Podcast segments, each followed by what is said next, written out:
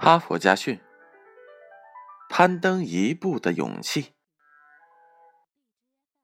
一九八三年，伯森汉姆徒手攀登上了纽约帝国大厦，在创造了吉尼斯纪录的同时，也赢得了“蜘蛛人”的称号。美国恐高症康复协会得知了这一消息，致电蜘蛛人汉姆，打算聘请他作为康复协会的心理顾问。因为在美国有数万人患有恐高症，他们被这种疾病困扰着，有的甚至不敢站在椅子上换一只灯泡。博森汉姆接到了聘书，打电话给协会主席诺曼斯，让他查一查他们协会里的第一千零四十二号会员的情况。这位会员的资料很快被调了出来，他的名字叫做博森汉姆。就是蜘蛛人自己呀！原来，这位创造了吉尼斯纪录的高楼攀登者，本身就是一位恐高患者。诺曼斯对此大为惊讶：一个站在一楼阳台上都心跳加快的人，竟然能徒手攀登上四百多米高的大楼。这确实是一个令人费解的谜。他决定亲自去拜访一下博森汉姆。诺曼斯来到了费城郊外汉姆的住所，这正在举行一个庆祝会，十几名记者正在围着一位老太太拍照采访。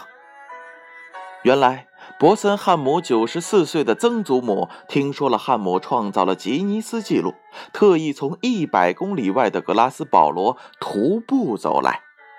他想以这种行动为汉姆的记录添彩，谁知这异想天开的想法，无意间竟创造了一个百岁老人徒步百里的世界纪录。《纽约时报》的一位记者问他：“当你打算徒步而来的时候，你是否因年龄的关系而动摇过？”老太太精神抖擞，朗朗的笑着说。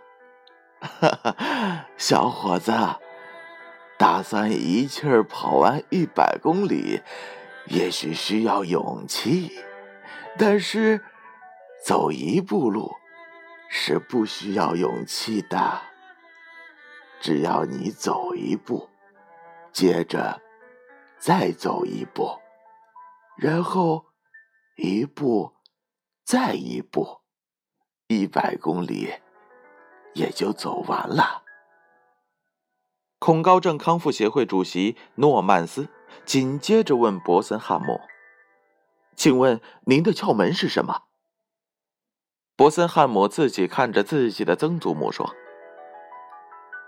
我曾经和曾祖母一样，虽然害怕四百多米高的大厦，但是我并不恐惧一步的高度，所以我战胜的只是……”无数个一步而已。故事讲完了，编后语是这样写的：我们也许没有能力一次就取得一个大成功，但是我们可以积累无数小成功。一个小成功并不能改变什么，但无数的小成功加起来，就可以让我们成为巨人。哈佛家训，建勋叔叔与大家共勉。